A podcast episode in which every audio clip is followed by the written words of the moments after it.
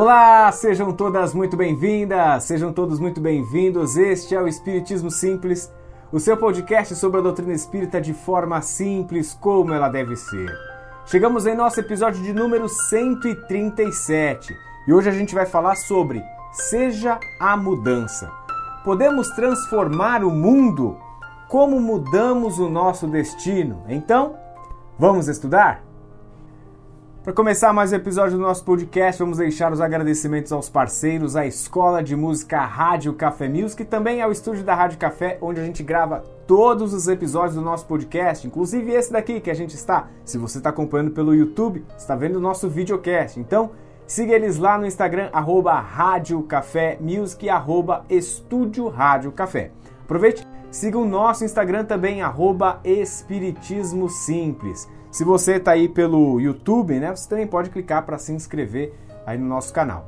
É, a busca do canal é YouTube, lá no YouTube você procura por podcast Espiritismo Simples e é só clicar para se inscrever, você vai sempre receber as notificações. Toda segunda-feira, às 6 da manhã, vai pintar aí no seu celular para você não perder nenhum episódio, beleza? Estamos também lá no TikTok, é o mesmo arroba do Instagram, arroba Espiritismo Simples. E se você escuta aí a gente pelo Spotify, pelo Deezer, Google Podcasts. Clica aí para seguir também para você começar a ser notificado dos novos episódios, beleza? Começando então mais o episódio, a gente vai falar sobre ser a mudança, mas antes disso, a gente acabou de ter aí, né, no nosso, nosso Instagram, a gente foi bombardeado por marcações aí do pessoal que acompanha o podcast, nas retrospectivas, pessoal colocando, ah, Espiritismo Simples é o top 1, número 1, pessoal, né, acompanho sempre. Então queria agradecer vocês todos, né, que marcaram a gente, que acompanham a gente, estão nessa trajetória. A gente cresceu, dobrou de tamanho nesse ano, então muito obrigado a todos aí pela participação, por estarem sempre engajados, mas a gente não faz isso sozinho. Queria então trazer aqui para pelo menos quem está vendo ali pelo YouTube, né, videocast, vai conseguir ver um pouquinho do nosso, nosso pessoal. Por favor, Lucas Sereno, da Baixa pouco quem a cabeça, Lucas Sereno, que nos ajuda aqui, ó. É, o nome você talvez vocês já conheçam, né? O, o, sobrenome é um pouco né, familiar. Dá um tchauzinho. Aí, e o Fernando Teixeira, Fernando Teixeira está ali ocupado fazendo as coisas, já deixou o seu joinha, é tipo sombra. Fernando Teixeira que cuida do nosso áudio, você sempre pergunta, Fernando Teixeira, tá aí, ó. Veio aqui para participar. Obrigado, gente. Entrando no nosso tema em si, todos querem a mudança, mas ninguém quer mudar. É isso, né? É um pouco esse pensamento que acabou direcionando esse episódio. Ele veio por conta de uma charge, né? Acabei estava montando o tema do episódio. Aí até o Fernando vai poder colocar aqui na tela para gente ver essa charge. Todos querem a mudança, mas, mas quem quer mudar, né? O rapaz ele levanta a mão perguntando quem quer a mudança. Todos se posicionam que querem, mas na hora que ele pergunta em seguida quem quer mudar, aí já fica um pouco mais difícil, você não vê ninguém levantando a mão. A partir disso que vem esse pensamento do podcast. A partir daí que a gente tem que pensar e refletir um pouco mais sobre o que a gente espera no mundo, quem que tem que começar a agir ou qual mudança que eu quero para mim. Quem que tem que começar a se mexer? Quem tem que sair da sua zona de conforto? Quem tem que se movimentar? é tudo dependendo da gente, né? Sempre parte de nós mesmos. E aí, quando a gente fala também de política, né? A mesma coisa, a gente sempre levanta a mão que a gente queria que na nossa rua tapasse um buraco, que tá lá um buraco na rua, ninguém arruma. Ah, eu queria que é, na, tivesse mais uma praça, eu precisava de árvores na minha região, no meu bairro. Mas quantos de nós nos engajamos, vamos atrás dos nossos direitos, que pedimos esse tipo de coisa? né, na prefeitura, que seja, em qualquer questão que está relacionada à política, é muito parecido também, né? Assembleia de Condomínio também já trouxe esse exemplo antes, né? Quantas vezes a gente vê a convocação, a gente fala, a gente precisa mudar, e aí a gente também não se movimenta para querer e fazer a mudança acontecer. Reunião de pais disso da escola, né? Outro tema que assim sempre está muito relacionado a ou pai que quer ver alguma coisa diferente, meu filho não está se dando bem, precisa mexer, precisa arrumar alguma coisa nessa escola, mas às vezes não vai na reunião de pais. Então, tudo parte da gente. Se a gente quer a mudança, nós temos que ser o exemplo, nós temos que ser o primeiro interessado em tudo isso, né? E daí a gente fala de mudança e a mudança ela exige mudança, né? E mudar vem de mover, vem de sair do lugar, deixar essa zona de conforto que é tão cômoda para a gente, né? Mudar é trocar de lugar, é movimentar, é mexer. Quando a gente fala do aspecto espiritual da coisa, o que mais pode estar relacionado aí a mover, a movimentar, a mudar, a mudança é a nossa reforma íntima. Reforma íntima, para quem não sabe, é esse pensamento de você observar aquilo que tem dentro de você, você refletir os seus acertos, os seus erros e aí tentar ser alguém melhor e perceber nessas mudanças o quanto que você também evolui e dá para você fazer melhor a cada dia. Esse tem que ser o pensamento principal, não só do espírita, daquele que acredita em alguma coisa maior, aquele que quer ver uma mudança no mundo. A reforma íntima é o primeiro passo. A gente não tem que mudar nós mesmos, então. A reforma íntima, ela auxilia justamente nesse processo, para que a gente perceba aquilo que está errado, o que, que dá para a gente melhorar, o que, que a gente já tem feito certo e fazer de fato a mudança. E é isso. Qual que é o pensamento quando a gente está falando sobre onde estamos hoje? Qual lugar você está hoje, né? É o pensamento inicial da reforma íntima. Onde você está hoje? Em qual lugar você se coloca na sua reforma íntima? Você tem feito a reforma íntima? Você tem refletido sobre como você pode ser melhor? Ou é algo que, putz, talvez só na virada de ano que você fala, acho que esse ano eu tenho algumas metas diferentes, esse ano eu quero mudar alguma coisa. Isso tem que se tornar um hábito, né? Como a gente também trouxe tantas vezes sobre Santo Agostinho, que na, todas, todos os dias, todas as noites fazer a sua reflexão, sua reforma. Aonde a gente quer chegar, né? Onde você quer estar daqui a algum tempo? E aí é estar no aspecto espiritual da coisa. O que, que eu quero estar fazendo de bom para mim e para as pessoas ao meu redor? Que eu preciso fazer para chegar até lá? O pensamento inicial da reforma íntima parte tudo sobre isso, né? Onde que eu estou hoje, onde que eu quero chegar logo adiante. E aí o processo de mudança ele tem as suas fases, né? Eu coloco aqui que seriam quatro fases na mudança primeiro momento é aquele diagnosticar, né? Quando a gente percebe a nós mesmos, quando a gente consegue fazer um levantamento de nós. Que está certo, o que, que está errado, o que, que dá para melhorar, o que, que tem que seguir. Né? Observar, olhar para dentro de nós mesmos, o que, que dá para fazer de diferente. Depois a gente vai para a etapa de planejar. Como fazer as coisas, né? Como que eu saio do ponto A, onde estou hoje, incomodado, e como que eu chego no ponto B, que é onde eu quero estar. Eu preciso planejar e ter uma estratégia. Isso daí depende. Por exemplo, uma estratégia 1, eu vou meditar todos os dias. Então essa vai ser uma primeira estratégia. Ah, eu vou ler um livro espírita, é, pelo menos um livro espírita por mês. Já é alguma coisa que vai ajudar na nossa reforma íntima, no nosso processo de mudança. O terceiro momento aí é mão na massa, agir. A gente tem que fazer, não basta só pensar, querer que Deus nos ajude, que a espiritualidade que é tão boa, tão caridosa, é não tão compassiva, né, que nos ajude em tudo isso. Então, agir, mão na massa, executar, o que, que dá para a gente então agora começar de fato a fazer? Eu falei que eu queria ler um livro espírita, beleza? Vamos pegar o livro? Qual livro vai ser? Vamos começar agora em janeiro? Vamos começar em fevereiro? Em algum momento a gente tem que fazer, a gente tem que se mexer. E depois avaliar. Pegou todos esses três passos, né? Desde você fazer esse diagnóstico, você planejar e executar, aí é fazer aquela reflexão, aquele feedback, né? Voltar para você e pensar o que, que foi interessante nessa sua trajetória, o que, que valeu, o que, que não valeu nesse seu processo de mudança, de percepção de si, de crescimento espiritual no final da história. Ó, e aí falando sobre né, avaliar, pensar muito sobre onde a gente está acertando, onde a gente está errando, tem uma frase do Cortella que eu também já vi na internet que alguns associam a Samitiba, né, aquele pesquisador, e ele fala assim, ó, não é errando que se aprende, mas corrigindo o erro. Então, de novo, não é errando que se aprende, mas corrigindo o erro. E faz total sentido. Não é só errando que a gente vai acertar, a gente tem que mudar alguma coisa, a gente tem que ajustar a rota. Então, beleza, errei, errei sim. Vou continuar errando? Não vou continuar errando. Mas como eu faço diferente? Como que eu mudo a rota? É isso que é o essencial para o nosso crescimento, para o nosso aprendizado.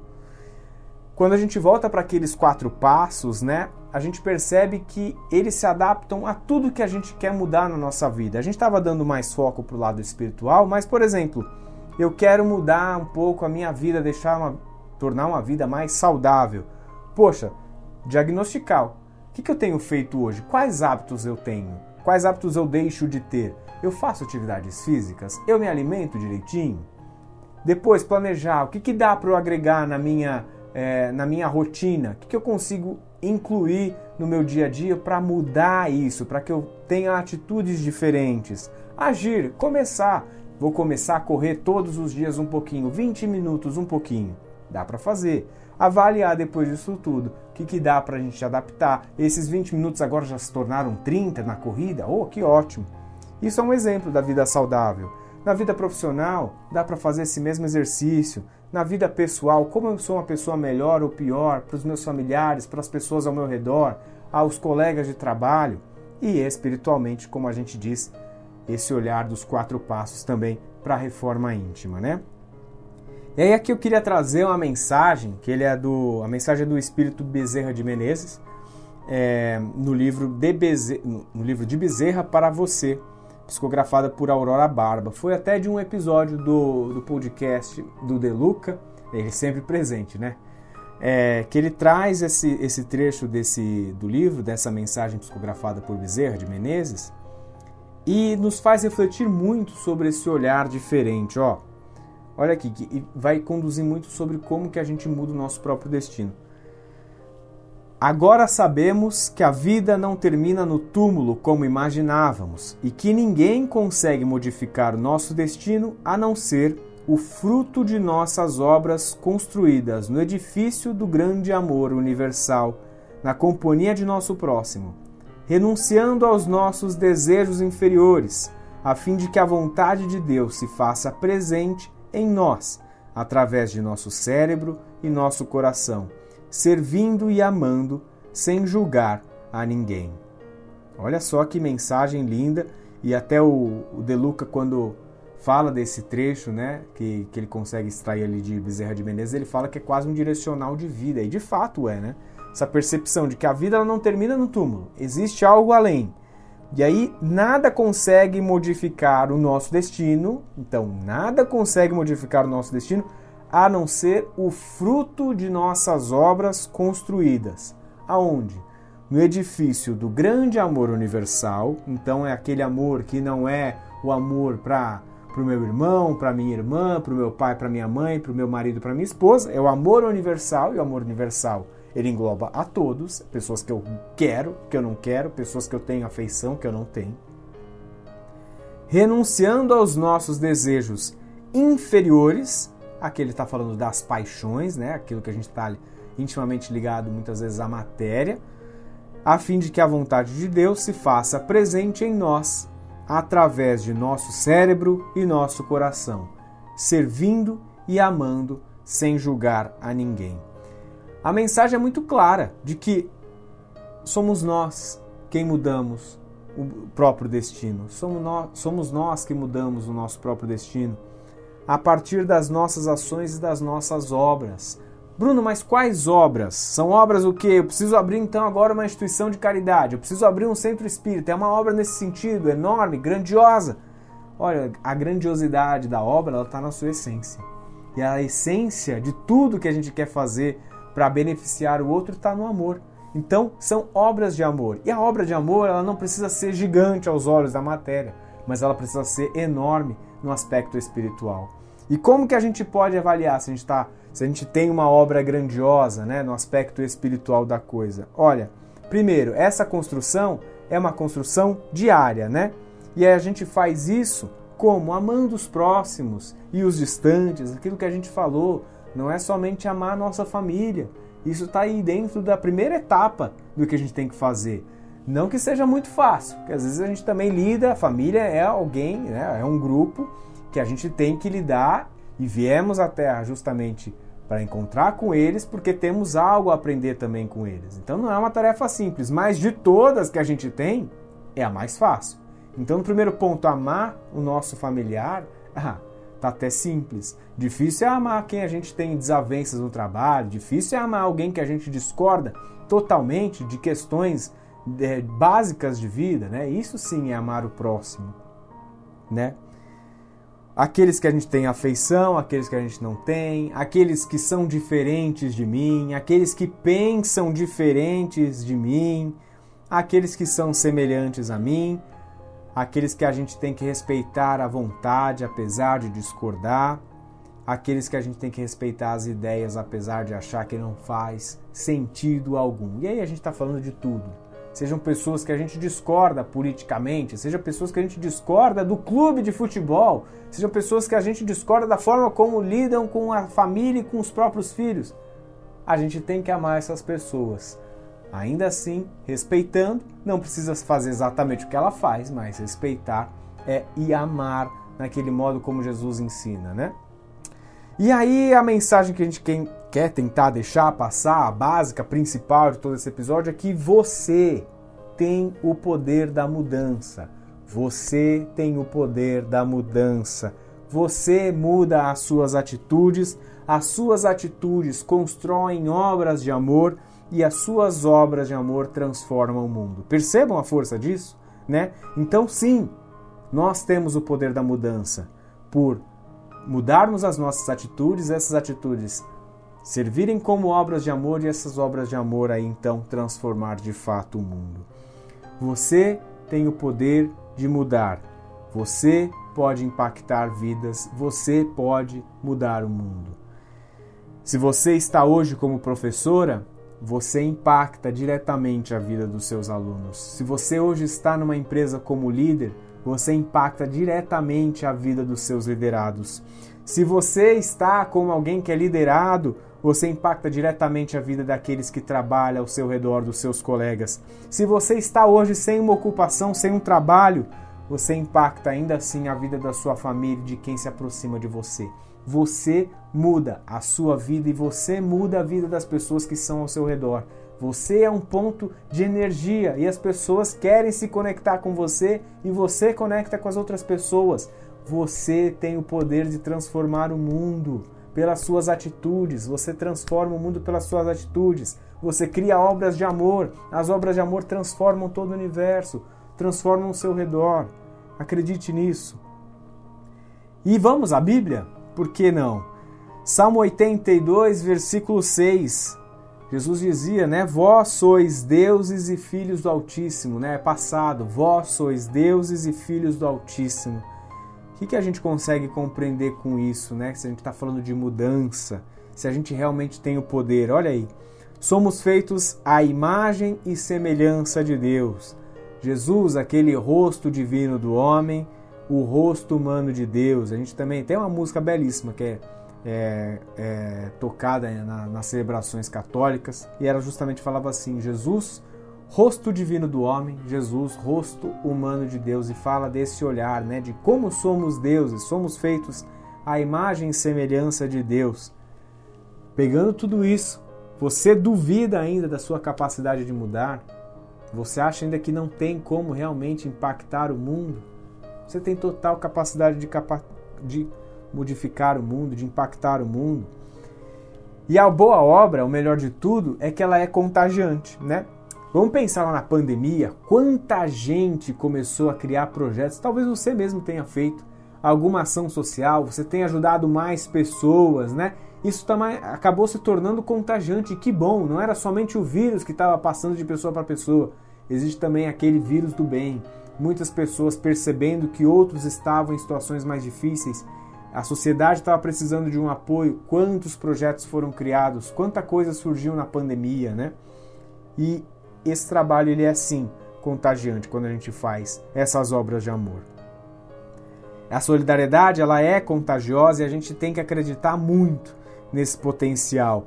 Mas depois que a gente começa um trabalho, é fundamental que a gente persista. E aí, insistir e persistir, existe uma boa diferença.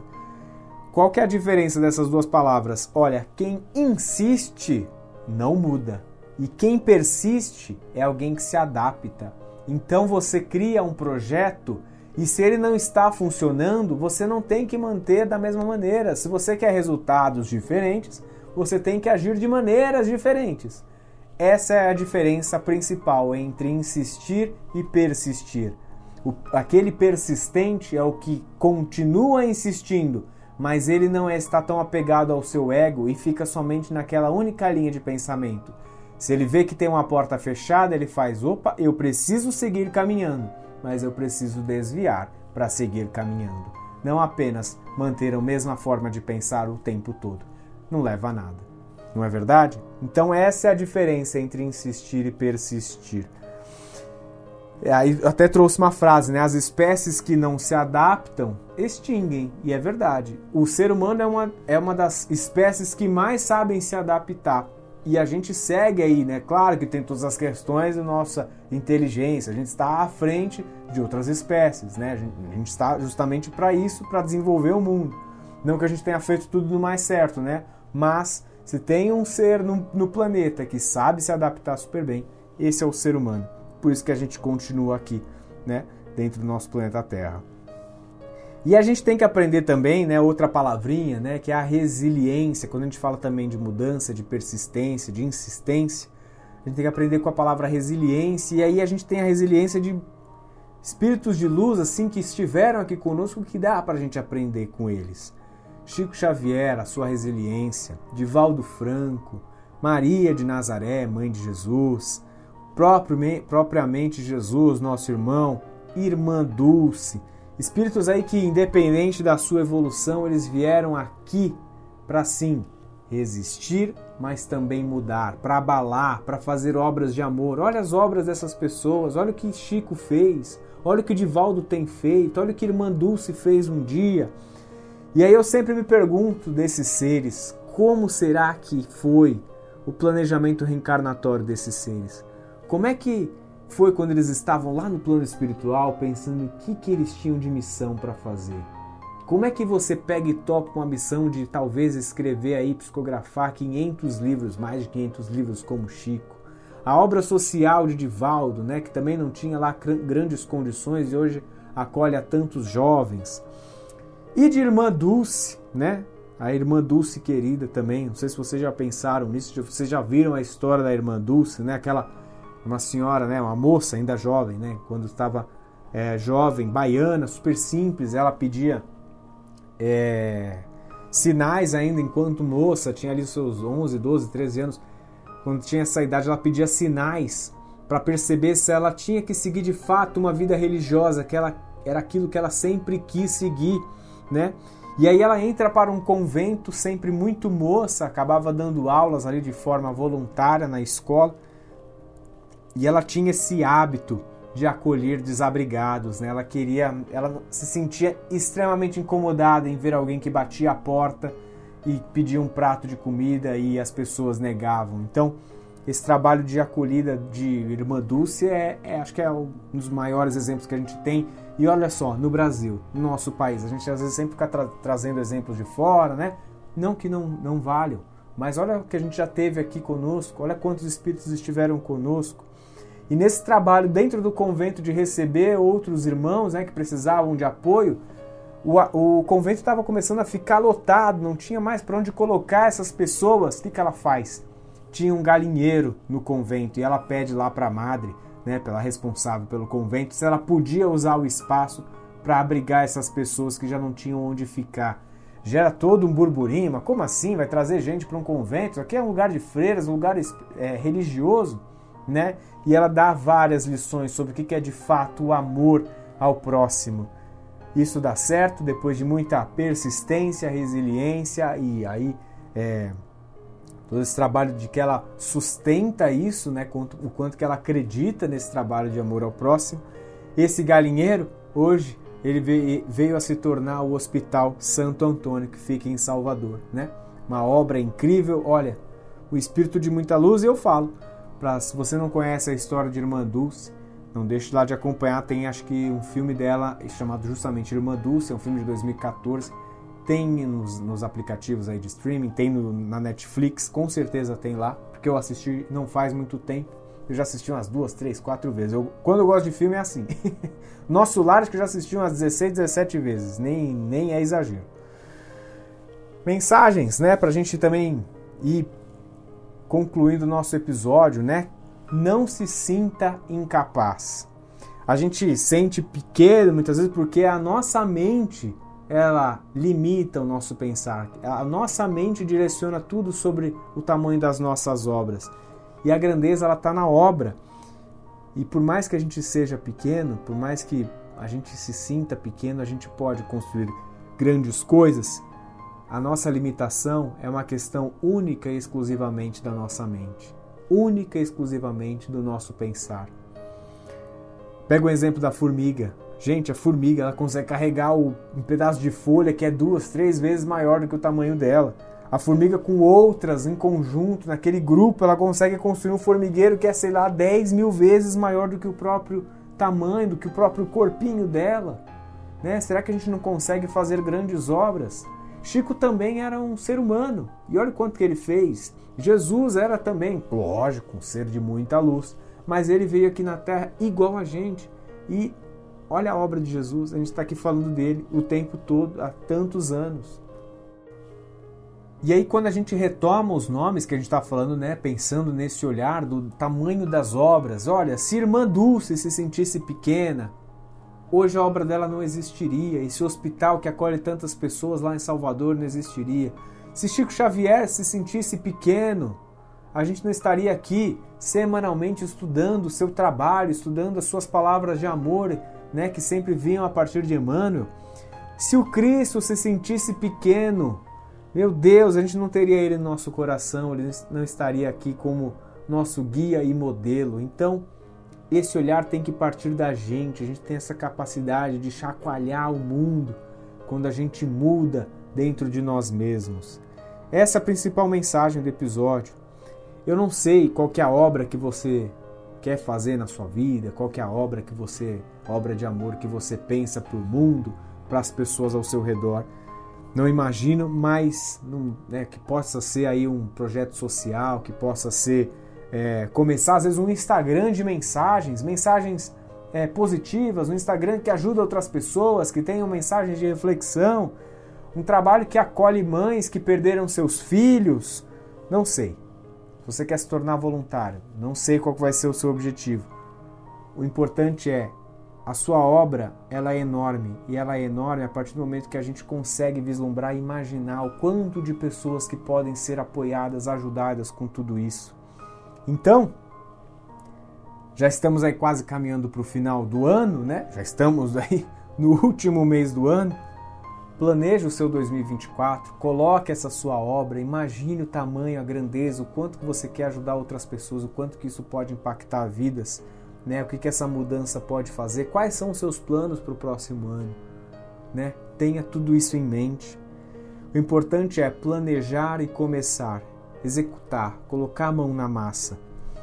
Dê mais significado à sua própria existência. A nossa vidinha não pode ser somente acordar de manhã e ir para o trabalho, voltar para casa e encher o bolso de dinheiro e comer bem e voltar para casa e trabalhar e dormir, voltar e trabalhar, ganhar dinheiro, comer Vamos dar um pouco mais de significado à nossa existência, o que, que a gente pode chacoalhar esse mundo, como que a gente pode tornar ele um lar melhor. O que, que dá para você começar hoje? Pense. O que dá para você começar hoje, hoje mesmo? O que já era para ter começado antes? Qual era aquele projeto que ficou na gaveta? O que, que já devia ter sido iniciado? O que não devia ter parado? Qual era o trabalho que você já tinha o hábito de fazer? Qual era o serviço que você ajudava outras pessoas? Qual era aquele voluntariado que você participava, que não devia ter largado o grupo? Eu deixo aqui essas perguntas para que a gente possa refletir, para que a gente possa olhar para dentro de nós mesmos e encontrar oportunidades de melhora para a gente, de melhora para quem está ao nosso redor e de melhor para quem habita esse mundo. Tá bom? Essa é a mensagem do episódio de hoje.